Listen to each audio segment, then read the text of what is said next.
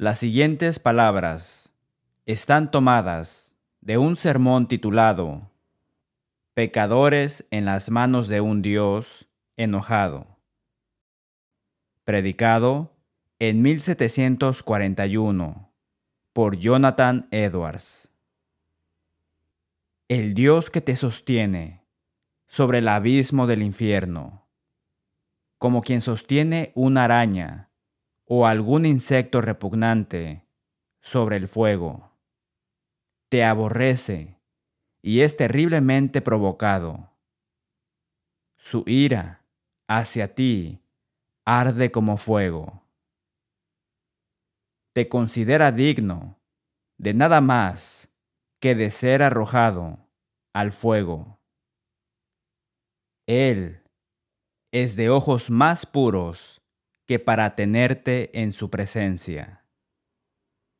Eres diez mil veces más abominable a sus ojos que la más odiosa y venenosa serpiente a los nuestros. Lo has ofendido infinitamente, más que un obstinado rebelde a su príncipe. Y sin embargo, no es más que su mano lo que te impide caer en el fuego en todo momento. Dios aborrece el pecado. Proverbios capítulo 6, versículos 16 al 19. Y Dios está airado contra el impío todos los días. Salmo 7, versículo 11. Y aquellos que no se aparten de su pecado pasarán la eternidad separados de Dios en el lago de fuego. Apocalipsis capítulo 20, versículos 12 al 15. Entienda, sin embargo, que Dios no quiere que ninguno perezca, sino que todos procedan al arrepentimiento.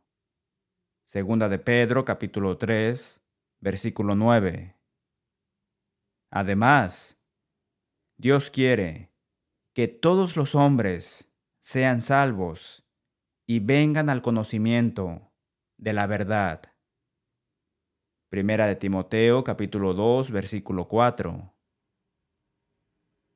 Entonces, Dios no te está sosteniendo sobre el fuego del infierno, buscando una excusa para arrojarte al abismo del tormento sin fin. El Padre, el Hijo y el Espíritu Santo se han tomado demasiadas molestias para arrojarte despreocupadamente a las llamas. Cuando naces del agua y del Espíritu, Juan capítulo 3 versículo 5, eres añadido a la iglesia. Hechos capítulo 2. Y el Señor anhela que tengas confianza en tu salvación. El apóstol escribe, Estas cosas os he escrito a vosotros, que creéis en el nombre del Hijo de Dios, para que sepáis que tenéis vida eterna. Primera de Juan capítulo 5 versículo 13. Adoptamos un enfoque bíblico y equilibrado del tema de la seguridad eterna después de nuestro himno. Cuando nos convertimos en cristianos, tenemos la seguridad bendita en Cristo. Jesús nos dice, mis ovejas oyen mi voz, y yo las conozco, y me siguen, y yo les doy vida eterna, y no perecerán jamás, ni nadie las arrebatará de mi mano. Juan capítulo 10 versículos 27 y 28. el enemigo del pueblo de Dios puede quitarles sus posesiones, sus hogares, sus familias y sus propias vidas. Pero nadie puede robar a Cristo de nuestros corazones. El apóstol Pablo explica, por lo cual estoy seguro de que ni la muerte, ni la vida, ni ángeles, ni principados, ni potestades, ni lo presente, ni lo porvenir, ni lo alto, ni lo profundo, ni ninguna otra cosa creada, nos podrá separar del amor de Dios, que es en Cristo Jesús, Señor nuestro. Romanos capítulo 8 versículos 38 y 39. Además, el escritor hebreo exhorta al cristiano, no perdáis, pues, vuestra confianza, que tiene grande galardón. Hebreos capítulo 10 versículo 35. Si bien estas escrituras nos alientan, debemos interpretarlas en el contexto más amplio de las escrituras. Mientras resalta aún más nuestra confianza en la salvación, el apóstol modera esta confianza con precaución contra la complacencia espiritual. En 2 de Pedro capítulo 1 y versículos 4 al 7. Por medio de las cuales nos ha dado preciosas y grandísimas promesas, para que por ellas llegaseis a ser participantes de la naturaleza divina, habiendo huido de la corrupción que hay en el mundo a causa de la concupiscencia. Vosotros también, poniendo toda diligencia, por esto mismo, añadid a vuestra fe virtud, a la virtud, conocimiento, al conocimiento, dominio propio, al dominio propio, paciencia, a la paciencia, piedad, a la piedad, afecto fraternal, y al afecto fraternal, amor. Esa frase, poniendo toda diligencia, significa con celo o seriedad. Entonces, la confianza que tenemos en Cristo no puede ser a medias, sino enfocada e intencional en crecer en madurez cristiana. El apóstol continúa, porque si estas cosas están en vosotros y abundan, no os dejarán estar ociosos ni sin fruto en cuanto al conocimiento de nuestro Señor Jesucristo. Pero el que no tiene estas cosas, tiene la vista muy corta, es ciego habiendo olvidado la purificación de sus antiguos pecados. Por lo cual, hermanos, tanto más procurad hacer firme vuestra vocación y elección. Porque si haciendo estas cosas, no caeréis jamás, porque de esta manera os será otorgada amplia y generosa entrada en el reino eterno de nuestro Señor y Salvador Jesucristo. Segunda de Pedro, capítulo 1, versículos 8 al 11. Cuán indignos somos del don de la salvación y de esta bendita seguridad ¿Le suena esto como que una vez que eres salvo, siempre serás salvo? ¿Suena esto como si pudieras acercarte a la vida cristiana de la forma que quieras y aún así llegarás automáticamente al cielo? No, no tenemos seguridad eterna, pero es condicional. Si estas cosas están en vosotros y abundan, si haciendo estas cosas no caeréis jamás. Así que si seguimos creciendo en fe, virtud, conocimiento, dominio propio, perseverancia, piedad, afecto fraternal y amor, no seremos estériles ni sin fruto y entraremos en el reino eterno de Jesucristo. Claramente, este pasaje contiene una advertencia franca contra la indiferencia hacia una vida piadosa. El Señor le da a su pueblo grandes y preciosas promesas y nos asegura que nunca caeremos siempre que tomemos ciertos pasos.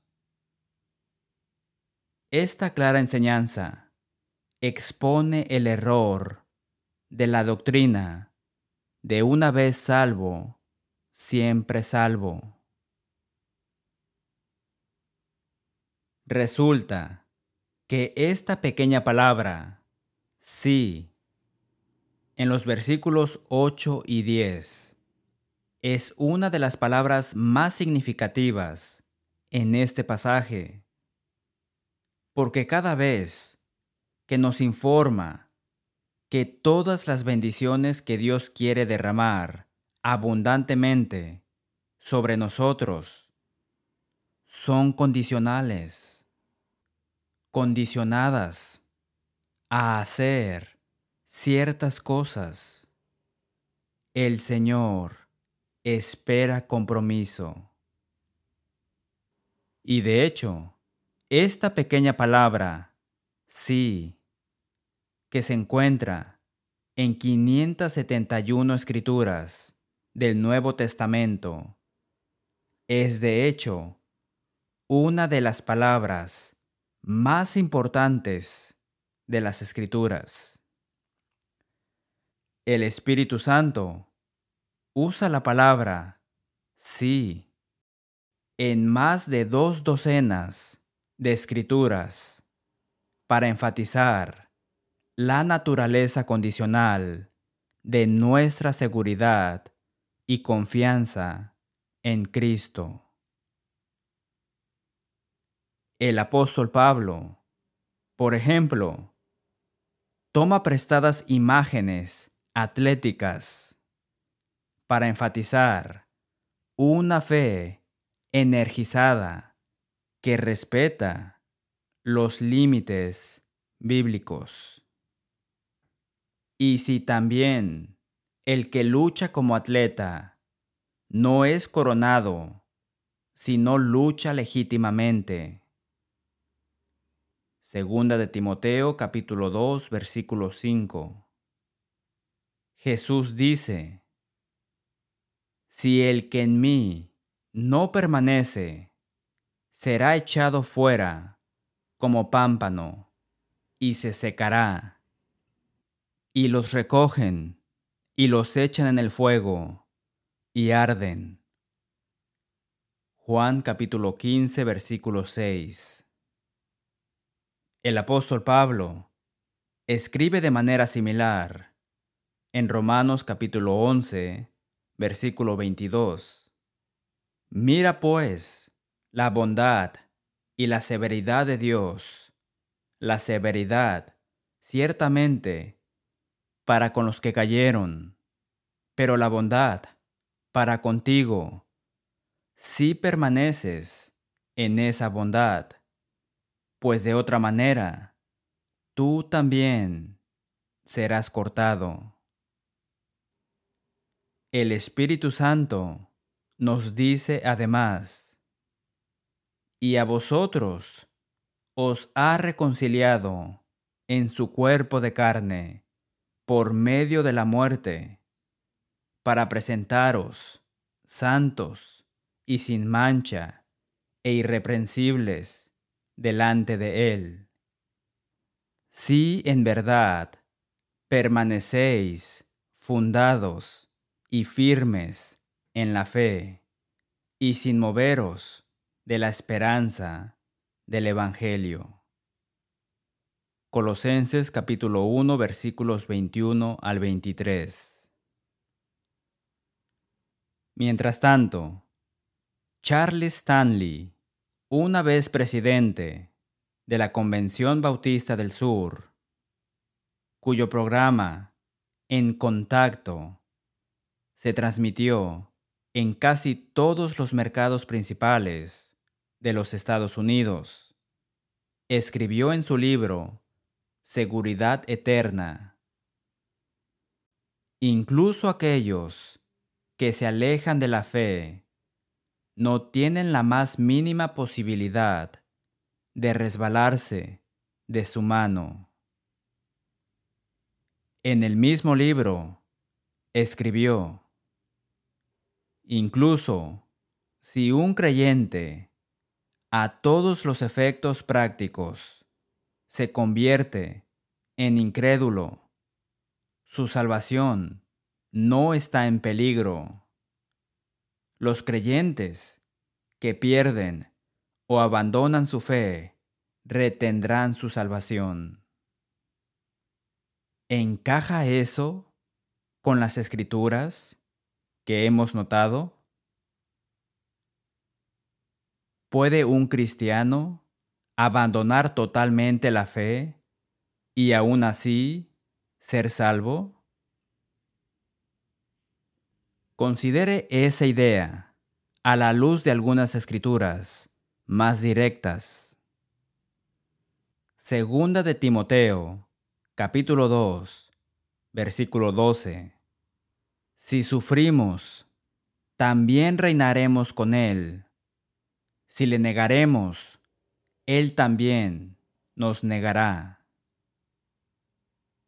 Ese era el apóstol Pablo escribiendo al evangelista Timoteo,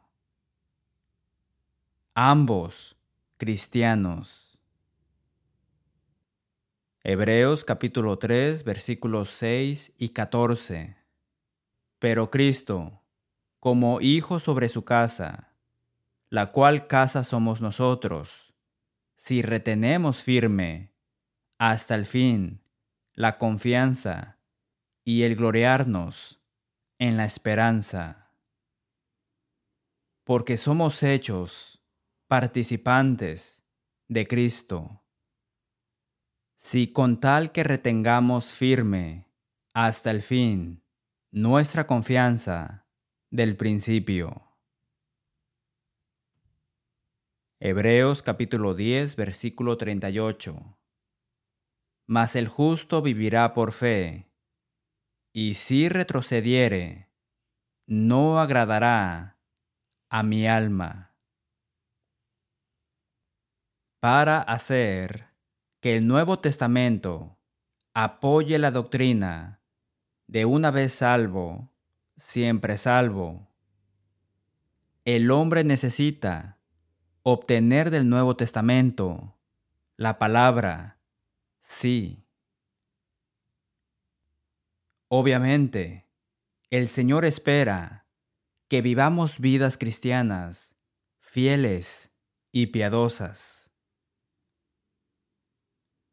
La doctrina de la seguridad eterna, incondicional, no es nada nuevo. Satanás perpetró la más antigua de las mentiras contra Adán y Eva en el jardín. El Señor le dijo a Adán que si comía del fruto prohibido, ciertamente morirás. Satanás, en forma de serpiente, agregó una pequeña palabra, diciéndole a Adán y Eva, ciertamente no morirás. Satanás dijo, en efecto, una vez que estés en el jardín, siempre estarás en el jardín. Nadie más puede arrebatarnos de la mano de Dios. Nada nos puede separar de Dios. Pero podemos optar por alejarnos del Señor. La Biblia habla de individuos y congregaciones que así lo hicieron. ¿De qué maneras, entonces, puede uno perder su salvación? ¿De qué maneras puede uno caer? Número 1. Podemos perder la vida eterna por nuestra negligencia, apatía e indiferencia. El apóstol Pablo enseñó la necesidad de ser autodisciplinado mientras está completamente comprometido en servir al Señor. Primera de Corintios capítulo 9, versículos 24 al 27. ¿No sabéis que los que corren en el estadio, todos a la verdad corren, pero uno solo se lleva el premio? Corred de tal manera que lo obtengáis.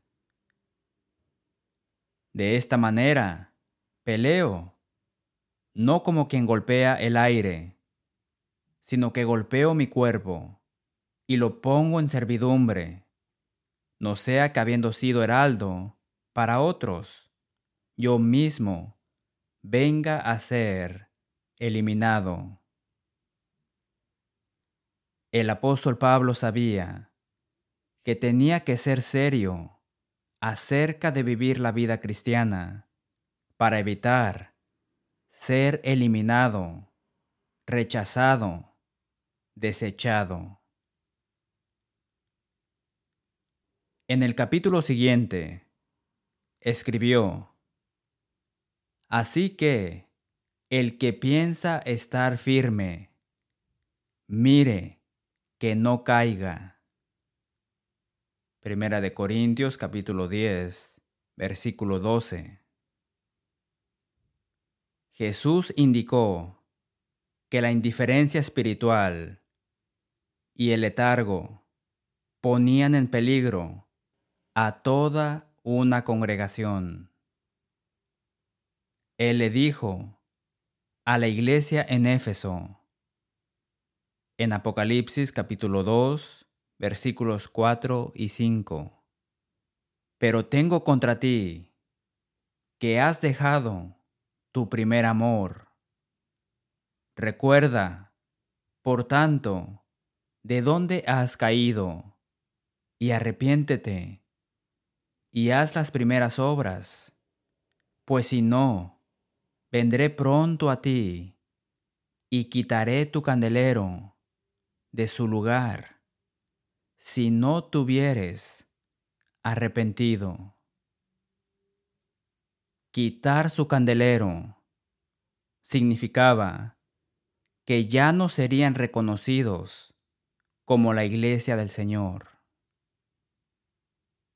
Número 2.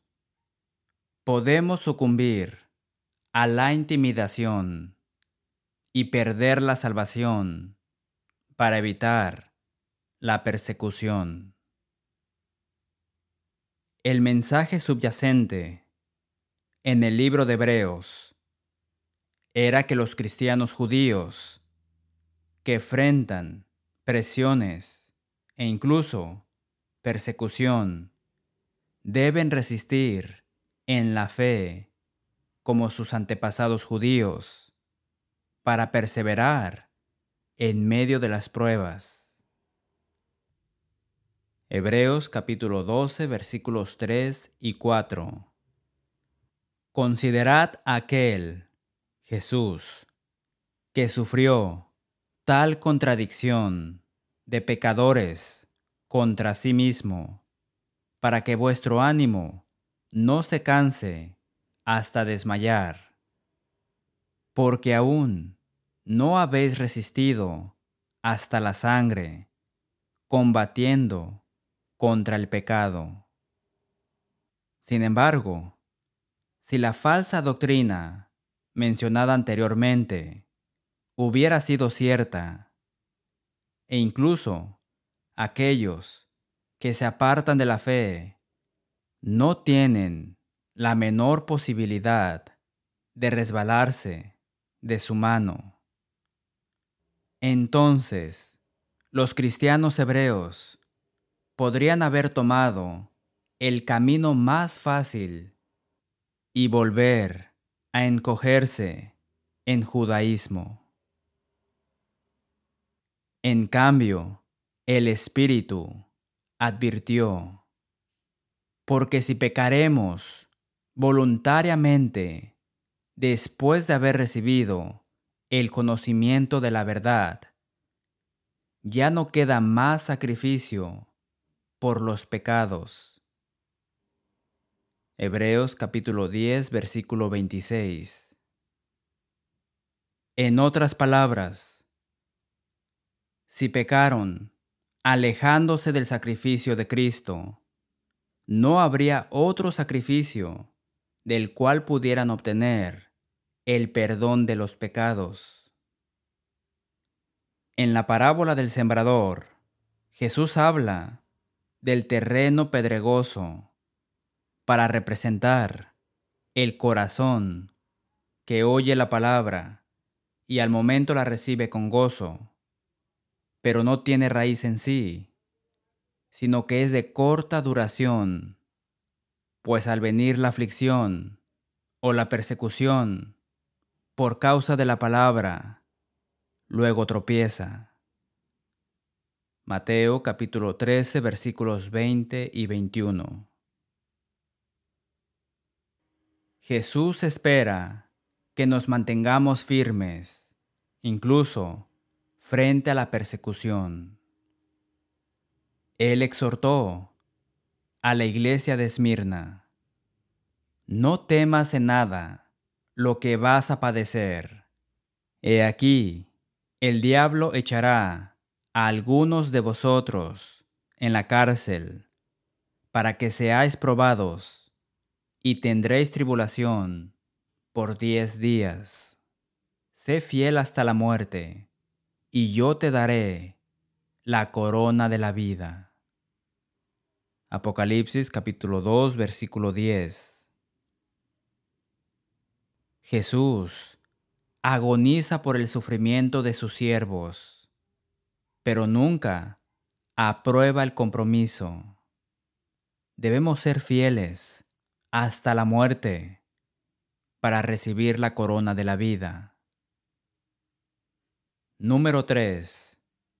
Podemos perder nuestra salvación porque amamos al mundo más que al Señor. El apóstol Pablo debe haber estado desconsolado al informar que naufragaron en cuanto a la fe algunos, de los cuales son Himeneo y Alejandro, a quienes entregué a Satanás para que aprendan a no blasfemar. Primera de Timoteo capítulo 1 versículos 19 y 20. Y que Demas me ha desamparado, amando este mundo. Segunda de Timoteo capítulo 4 versículo 10. En Hechos capítulo 5 vemos la sorprendente apostasía y el castigo de Ananías y Zafira por el dinero. Simón, el hechicero, se descarrió en Hechos capítulo 8 porque quería restaurar su lugar de prominencia y tal vez recuperar su posición financiera anterior. Nuevamente, de la parábola del sembrador, Jesús se lamenta por aquellos que oyen la palabra, pero el afán de este siglo y el engaño de las riquezas ahogan la palabra y se hace infructuosa. Mateo capítulo 13 versículo 22. Los cristianos son advertidos en Primera de Juan capítulo 2 versículo 15. No améis al mundo ni las cosas que están en el mundo. Si alguno ama al mundo, el amor del Padre no está en él. Los cristianos pueden abandonar al Señor porque aman al mundo. Jesús reprende a la congregación de la Odisea por su mundanalidad y materialismo. Él les dice, Te vomitaré de mi boca, porque tú dices, Yo soy rico y me he enriquecido, y de ninguna cosa tengo necesidad. Sé pues celoso y arrepiéntete. Apocalipsis capítulo 3 versículos 15 al 19. ¿Puede imaginarse a los cristianos vomitados de la boca de Jesús estando en una condición salva? El apóstol Pablo advierte en Primera de Timoteo capítulo 6 versículos 9 y 10.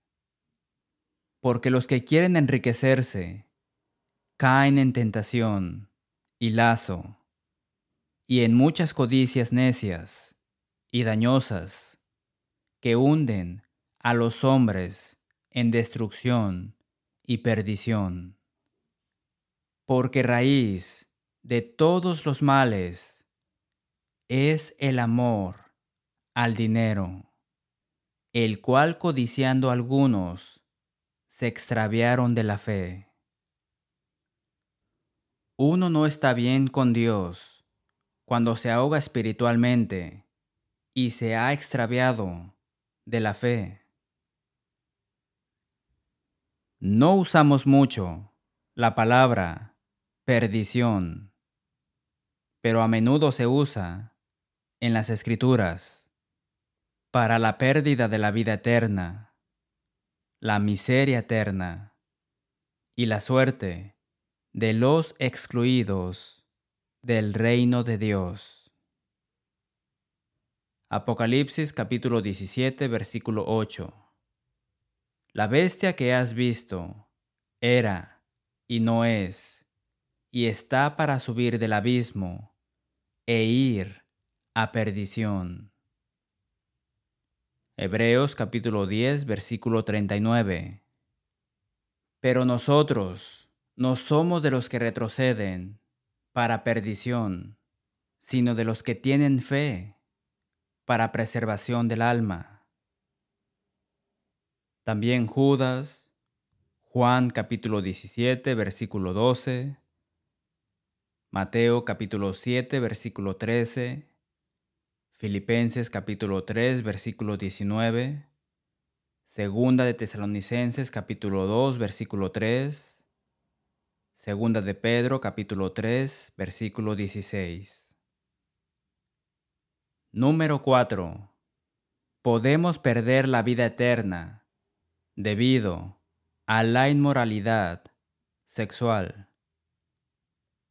Jesús reprendió a la iglesia de Pérgamo, en parte por la inmoralidad sexual, diciendo, Arrepiéntete pues, si no. Apocalipsis capítulo 2 versículos 14 al 16. Jesús dio una reprimenda similar a la iglesia de Tiatira. Pero tengo unas pocas cosas contra ti, que toleras, Jezabel, enseñe y seduzca a mis siervos a fornicar, y le he dado tiempo para que se arrepienta, pero no quiere arrepentirse. He aquí, yo la arrojo, y en gran tribulación, a los que con ella adulteran, si no se arrepienten de las obras de ella. Y a sus hijos heriré de muerte, y os daré a cada uno según vuestras obras. Apocalipsis capítulo 2 versículos 20 al 23. El apóstol Pablo confrontó a la iglesia en Corinto por su tolerancia a la inmoralidad sexual, mandándoles a el tal sea entregado a Satanás para destrucción de la carne, a fin de que el espíritu sea salvo en el día del Señor Jesús. Primera de Corintios capítulo 5 versículos 4 y 5. Si el cristiano inmoral no estaba en peligro del infierno. ¿Por qué tanto problema? ¿Y por qué el Espíritu insistiría en esta acción audaz para que fueran salvos en el día del juicio? ¿Y por qué las escrituras dicen en el versículo 11, no os juntéis con fornicario, con el tal, ni aún comáis.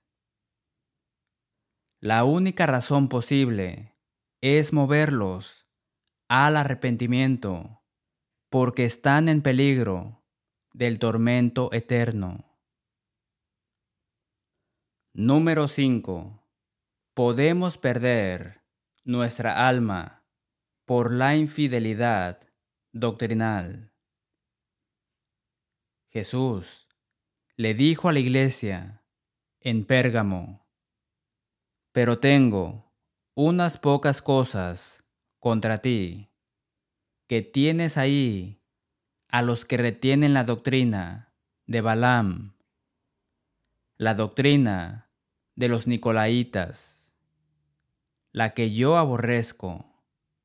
Por tanto, arrepiéntete, pues si no, vendré a ti pronto y pelearé contra ellos con la espada de mi boca. Apocalipsis capítulo 2 versículos 14 al 16. Muchas iglesias hoy en día dicen que los asuntos doctrinales no son importantes. No es así la iglesia de Corinto no honró el memorial sagrado del Señor como Jesús había enseñado, por lo que el apóstol Pablo reiteró la observancia adecuada y advirtió, de manera que cualquiera que comiere este pan o bebiere esta copa del Señor indignamente, será culpado del cuerpo y de la sangre del Señor. Primera de Corintios capítulo 11 versículo 27. Las escrituras tienen mucho más que decir sobre el costo de la infidelidad doctrinal, pero no se puede encontrar un lenguaje más fuerte que el que da el Espíritu Santo En segunda de Juan, capítulo 1, versículo 9. Cualquiera que se extravía y no persevera en la doctrina de Cristo, no tiene a Dios. Agradezca a Dios por la seguridad que tenemos en Cristo, pero tenga en cuenta que esta seguridad está condicionada a nuestra fidelidad. Quédese con nosotros para saber cómo obtener una copia de este sermón después de nuestro himno. Gracias por ver y sintonizar dejando que la Biblia hable. Oramos para que haya escuchado a Dios hablarle a través de su palabra. Si desea una copia de seguridad eterna, por favor, solicite el número 1416. También puede solicitar el curso bíblico La verdad libera, que puede completar en casa. Obtenga la aplicación Let the Bible Speak o visite letthebiblespeak.com para ver videos, escuchar audios y leer transcripciones del programa a su conveniencia. Finalmente, hacemos eco del sentimiento del apóstol Pablo cuando escribió en Romanos capítulo 16, versículo 16.